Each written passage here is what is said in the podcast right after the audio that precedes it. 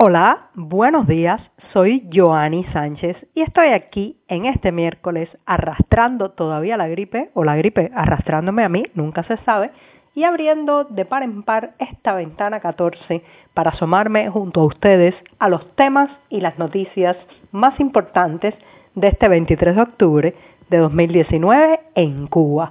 Hoy, hoy comenzaré con una reflexión que mezcla el periodismo, pero también la mentira y está relacionada con las chapuzas y la premura de la prensa oficial cubana sobre las elecciones en Bolivia. Por otro lado, trataré de responder a la pregunta de si están preparadas las tiendas estatales cubanas para un aumento del pago con tarjetas magnéticas. En Camagüey será juzgado un activista religioso y ya les contaré algunos detalles de este caso. Y por último, una pincelada literaria. Enrique del Risco, autor de Turcos en la Niebla, se presenta en la Gran Manzana, Nueva York. Y bien, dicho esto, voy a pasar a revolver para tomarme el cafecito informativo. Ese que de lunes a viernes comparto junto a ustedes, breve, recién colado, caliente, hoy me hace falta especialmente caliente, un poco amargo, como saben que me gusta a mí, pero siempre, siempre necesario.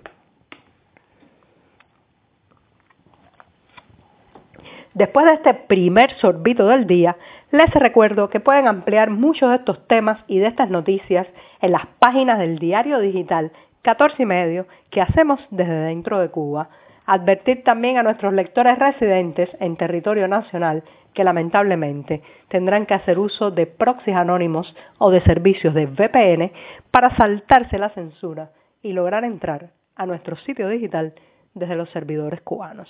Y dicho esto, paso a la primera cuestión de este miércoles que ya les advertía, está relacionado con la prensa, los titulares, pero también las voces oficiales en relación con eh, cómo se ha visto desde dentro de Cuba las elecciones presidenciales en Bolivia. Como saben, el pasado domingo los bolivianos fueron convocados a elegir presidente y por cuarta vez se presentó como candidato Evo Morales.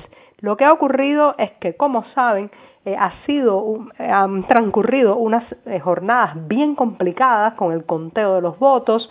Hay muchas personas que están eh, advirtiendo de un posible fraude, incluso pues la Organización de Estados Americanos aceptó este martes verificar el recuento de los votos en Bolivia ante justamente estas sospechas generadas por eh, la manera en que se transmitieron los resultados, que hubo interrupciones. Lo cierto es que todavía, todavía el recuento va por el 96% y sin embargo la prensa oficial cubana se adelantó y ayer martes, antes de que nadie, ni siquiera el propio Consejo Electoral Boliviano, confirmara nada, ya en los titulares, en los noticieros cubanos, se daba, se daba por vencedor a Evo Morales.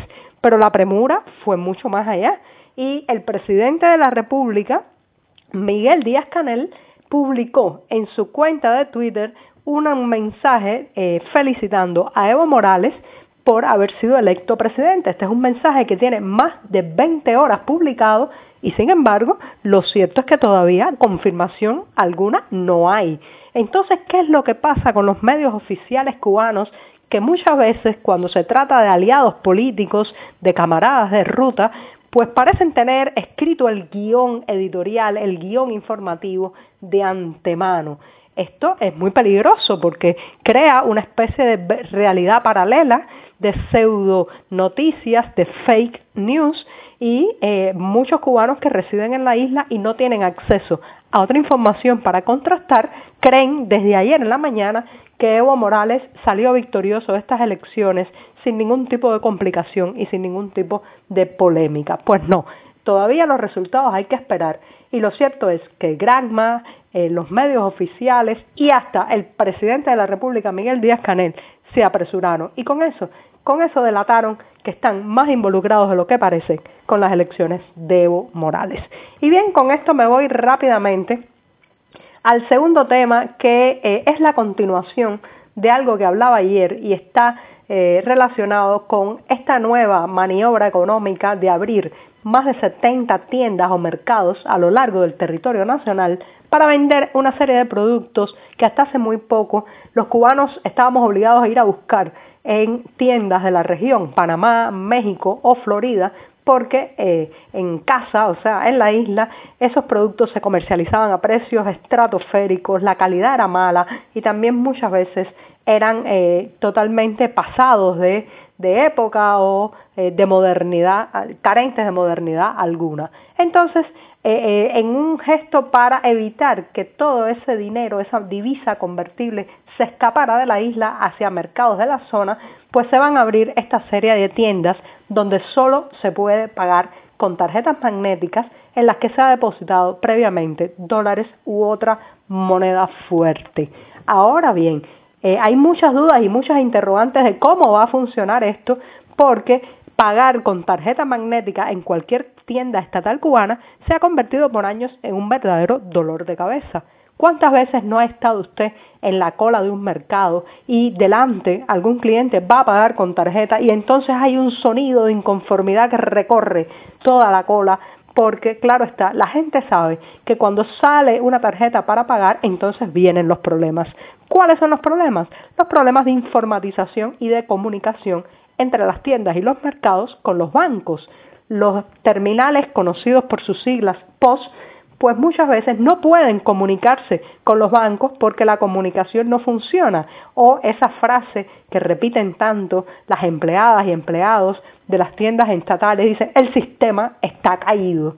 Bueno, pues el sistema se cae a cada rato y eso vuelve, como decía, una angustia, un dolor de cabeza, el pago con tarjeta. Ahora que ese número de tarjetas se va a multiplicar exponencialmente, dado que con ellas y con un fondo en dólares u otra moneda fuerte ya se podrán comprar aparatos de aire acondicionado, refrigeradores y otros objetos también muy necesarios para el sector privado. Bueno, pues, ¿qué va a pasar entonces cuando una empleada nos responda el sistema está caído? ¿Funcionarán en esas tiendas las reglas del mercado de la eficiencia, la efectividad comunicativa, el buen servicio al cliente o estarán o estarán marcadas por los mismos problemas tecnológicos, los mismos problemas de ineficiencia que recorren al mercado estatal cubano en toda la isla. Les dejo la pregunta de tarea y si alguien en breve puede finalmente comprar algo con una de estas tarjetas magnéticas en un mercado, que me cuente, que me cuente para comentar detalles en Ventana 14. Y con esto me voy a lo que está viviendo un activista religioso del pueblo Esmeralda en Camagüey, una provincia en el centro de Cuba. Este es un activista religioso, se llama Juan Bautista Cárdenas y eh, ha sido arrestado y potencialmente será juzgado este miércoles a lo largo del día de hoy por bueno, porque eh, como activista religioso estaba en la vía pública predicando el Evangelio en lugares públicos y tuvo la mala suerte de estar cerca de la vivienda, el local donde eh, reside el gobierno en Esmeralda, Camagüey. Al estar allí, bueno, unos policías se le acercaron, comenzaron a ofenderlo, a tratar de impedir que siguiera con su prédica y eh, también, bueno, pues amenazaron incluso con golpearlo.